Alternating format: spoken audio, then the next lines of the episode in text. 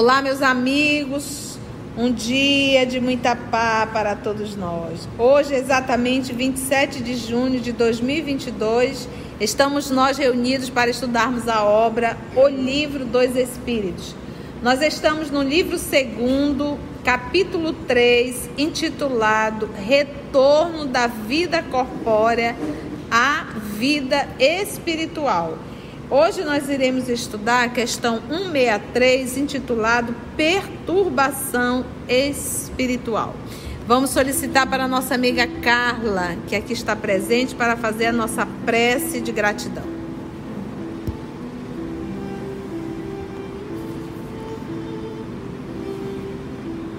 Jesus amigo, graças te damos por tua bondade e misericórdia para conosco que nos oportunize esse estudo, esse momento de refrigério, de paz, de fraternidade e ainda de conhecimento e aprendizagem. Muito obrigada, Jesus. Ajuda-nos a manter a sintonia contigo e com teus amigos espirituais, para que possamos melhor aprender os estudos e colocá-los em prática desde já. Que assim seja.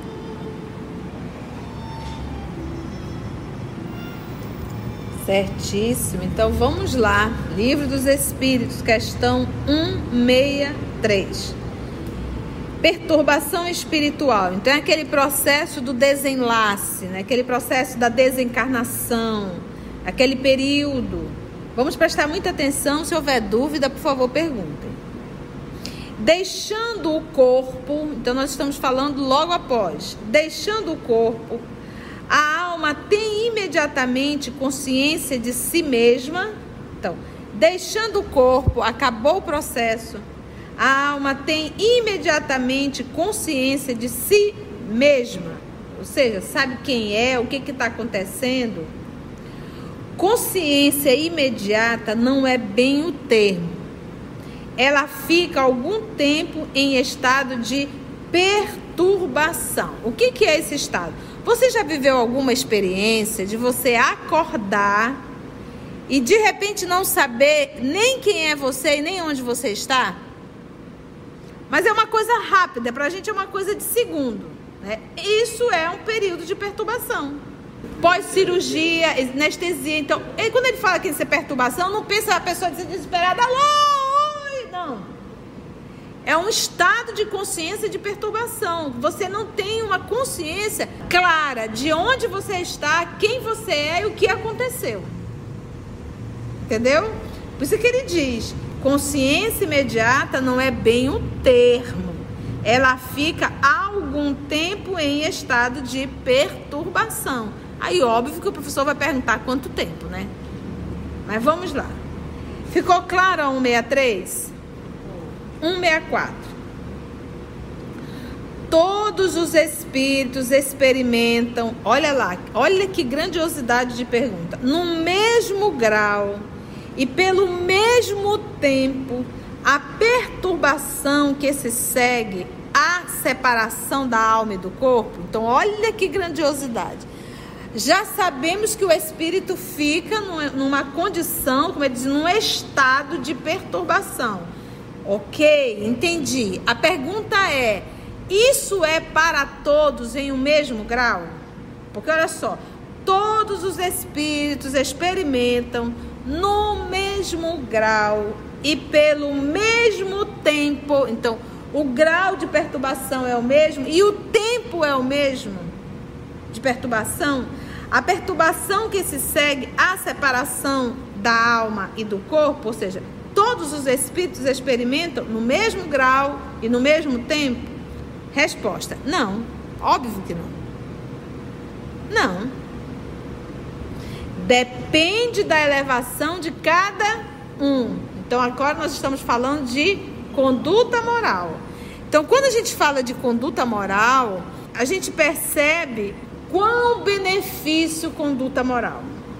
Quando a gente fala de conduta moral, a gente não pode se tornar puritano.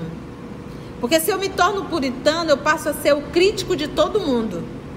A conduta moral, um espírito elevado, ele passa a ter uma condição de compreender todo mundo. ele passa a compreender o nível de consciência de cada criatura. A conduta moral, ele exige muito de si e nada do outro. Ele espera tudo de si e nada do outro. Ele critica tudo em si e nada critica no outro. Percebe como nós estamos distantes de conduta moral? A conduta moral, ela volta todos os holofotes para si.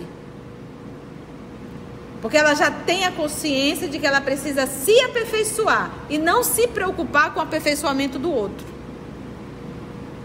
mas de si. E nesse processo de autoaperfeiçoamento, eu estou evoluindo, eu estou crescendo, eu estou mudando minhas companhias espirituais, eu estou construindo um futuro melhor. Um futuro, futuro, futuro moral. Eu estou evitando processos de expiações no meu futuro.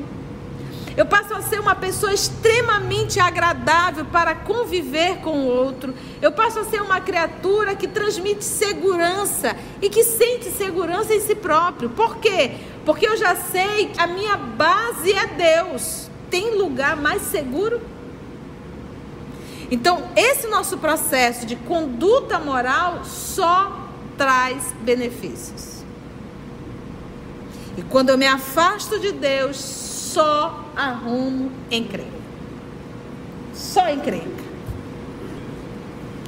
Então, não. Perturbação para todos, mesmo grau, mesmo tempo, não. Depende da elevação de cada um.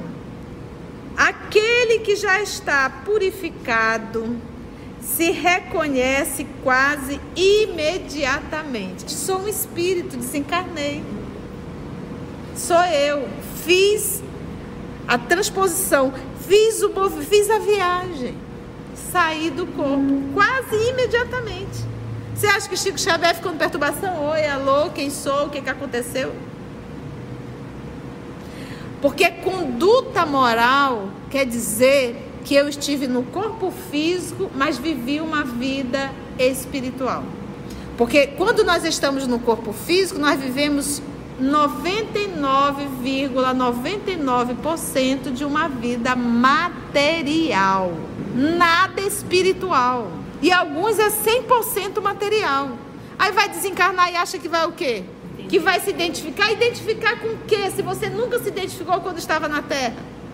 Viveu uma vida totalmente no horizontal. Então não tem, gente. Não vai cair um pozinho mágico. Isso é autêntico, isso é real. Depende da elevação de cada um. Aquele que já está purificado se reconhece quase imediatamente. Purificado de quê?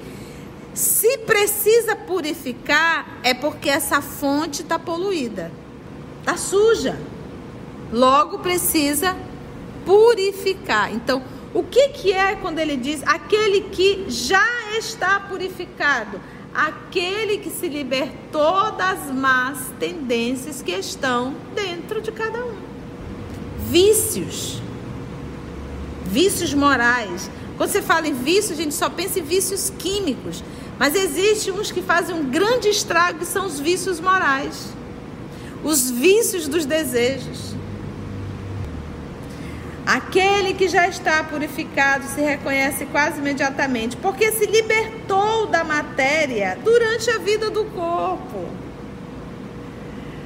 As, as pessoas acham que, que, você vai se espiritualizar quando você desencarnar. Não, minha filha, aí já é a prova dos nove. Faça a equação toda aqui. O desafio é nos libertarmos da matéria durante a vida do corpo. É viver na terra sem ser da terra. É usar o corpo sem ser do corpo. É saber usar dos prazeres sem ser obcecado pelos prazeres. É saber valorizar muito mais as coisas do espírito, da alma, do que do corpo físico, do que da matéria. Tia, troca esse miúdo. No teu cotidiano, quando fala em matéria, a gente fala de posses. Quando tu coloca numa balança, tu prefere ganhar ou perder? A gente quer sempre ganhar coisas, mesmo que a gente venha perder a alma. A gente é capaz de fazer pacto com cão para a gente ter dinheiro, para a gente ter poder. para a gente ter coisas. A gente tem muita dificuldade. Então, isso é uma vida material. E se eu faço esse pacto com o quinto dos infernos, é porque em verdade isso me compraz. Eu fico aliada com o mal. E é isso que a gente tem que entender. Todas as propostas, todas as pseudo-facilidades, tudo isso são provas, são testes. Provas e testes para eu me libertar da matéria. E o que que normalmente a gente faz quando eu falo normalmente, eu estou falando da massa humana. Se agarra e diz é meu. Eu vou mais é que usar. Uma coisa é não ter, mas dá. O que que a gente aprende? Quer conhecer alguém? Dê dinheiro e poder. Aí a pessoa mostra quem é. Por quê? Porque a gente tem grande dificuldade de lidar com dinheiro e com poder. Quase sempre a nossa nota é zero. A pessoa com dinheiro, com poder, tem as facilidades, os interesses e se perde sexualmente também. Criou amor pelo dinheiro tá morto. É. Em verdade, Mirze, essa conversa, ela é íntima. Não é questão de dar. Porque eu estou dando.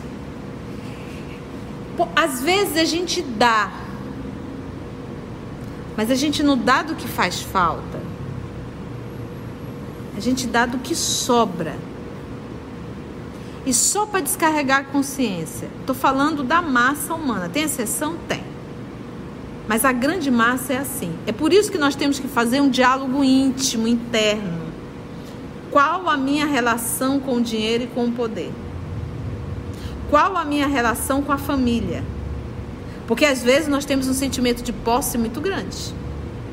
Entende? Tudo isso é uma vida material demais. É uma vida muito. O valor que tu dás ao corpo, à forma. Esse é um diálogo íntimo. Eu tenho que fazer essas perguntas. Eu tenho, porque eu não posso. Olha, eu posso enganar o mundo. Mas eu não tenho direito de me auto-enganar. Isso é autossabotagem. Porque às vezes a gente constrói um personagem que não existe. Mas a gente quer acreditar no personagem que a gente construiu, inclusive para a gente mesmo. Para viver o quê? Para viver escondido. E isso é autossabotagem, porque ninguém trabalha na aparência, não faz de conta, na realidade. É por isso a questão 919. Conhece-te a ti mesmo. Então eu preciso saber por que, que eu estou sentada aqui. Por que, que eu estou me predispondo a fazer esse estudo? Porque se eu descobrir que eu faço esse estudo por pura vaidade, eu já me perdi toda. Se fazer a live aos domingos, o evangelho, se aquilo for por vaidade, eu já estou no quinto dos infernos. Mas só eu posso responder isso. Entende? Então, tudo na vida a gente tem que se auto-questionar. Então não é o dar ou deixar de dar, mas qual o valor que eu dou a cada coisa. É esse tipo de questionamento que nós temos que fazer. Por que está dando? O propósito de dar, gente, eu me lembro Paulo, o aniversariante. Quando ele chegou com Barnabé, a igreja de Jerusalém só fazia caridade. Só atendia as pessoas doentes e as pessoas necessitadas. E o que, que Paulo disse? Se a gente continuar desse jeito, vai acabar o evangelho, porque lá não tem mais. Porque pobres e miseráveis sempre teremos. Poxa, dois mil anos continua tendo.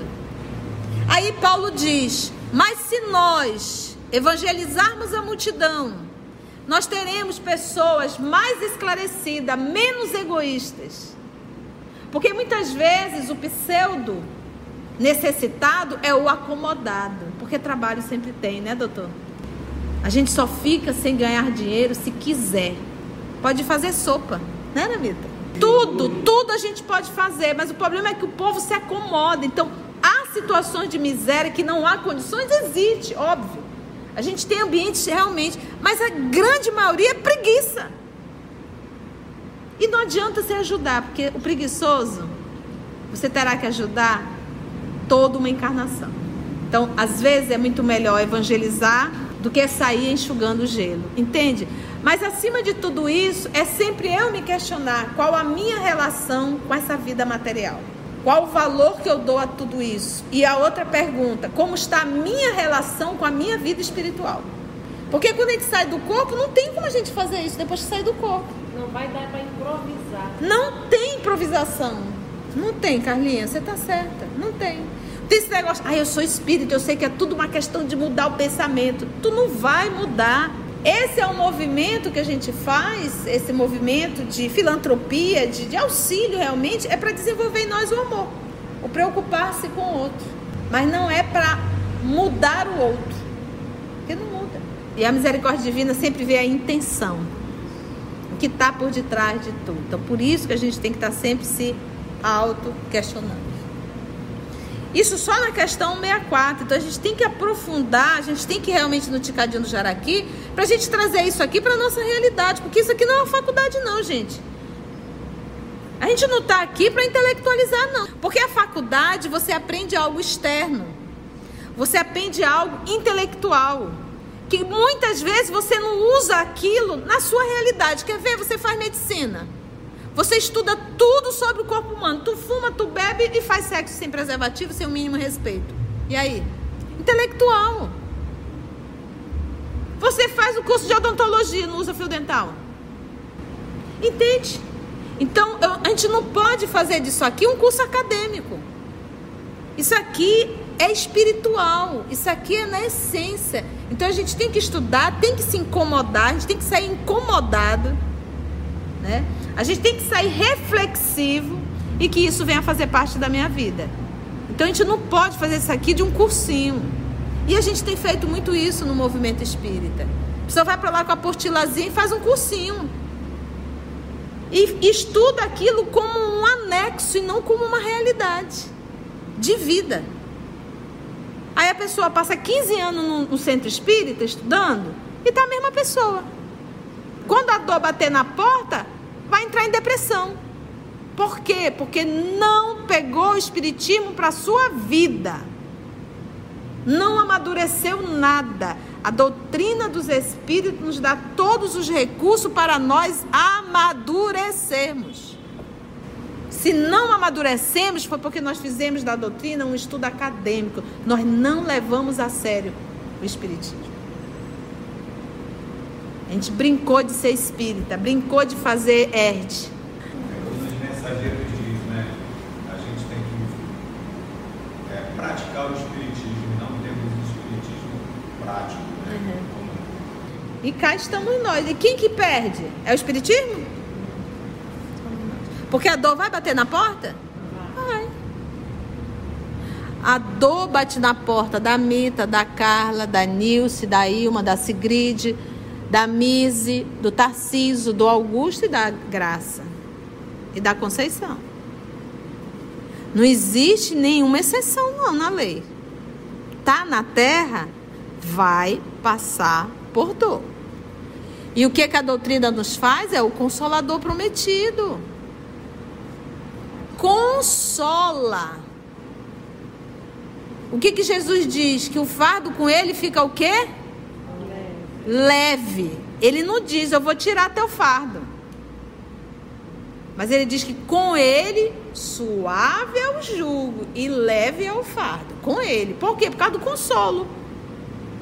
Então, gente, aquele que já está purificado se reconhece quase imediatamente, porque se libertou da matéria durante a vida do corpo. Ao passo que o homem carnal, aquele cuja consciência não é pura, por isso que ele usou o termo que? Aquele que já está purificado. Aquele diz o que, que é esse purificado? Aquele que não tem a consciência pura. Tia, o que é não ter uma consciência pura? Todos nós sabemos o que é certo e o que é errado. Você não precisa ser espírita. Por quê? Porque a lei está gravada onde? Na consciência. Uma vez que a lei está gravada na minha consciência, eu sei que é certo e o que é errado. E tudo que eu fiz de errado fica na consciência, pesando, sujando, cobrando. Então ele diz que o homem carnal, aquele cuja consciência não é pura, guarda por muito mais tempo a impressão da matéria. Agarrado às coisas, guarda. Então, o sofrimento é maior. E eu acho assim interessante que a gente. O povo se preocupa tanto com a aposentadoria. Meu Deus, tem gente que trabalha a vida inteira pensando na aposentadoria. Mas você pode desencarnar antes da aposentadoria. E aí a pergunta é: estás preparando para a desencarnação? Porque isso também faz parte da vida. E ninguém vai fugir disso. Tu pode até não aposentar, mas morrer tu vai. Esse aí é certo.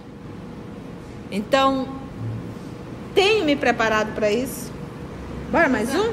Sabe que eu acho para ficar leve, eu lembrei de um colega nosso que estudando aqui, que é mudação, vibração do pensamento é o que muda. E ele fala, né? Não sabia o que era isso, que é conduta moral. E ele perguntou, eu fico aqui pensando areia, areia, areia, e quando chegar lá vou pegar algodão, algodão, algodão, achando que é só virar uma chave, né? E é. a pessoa não entende o que é essa mudança de vibração. Conduta moral. E ninguém muda isso assim, ó, no estalar do dedo.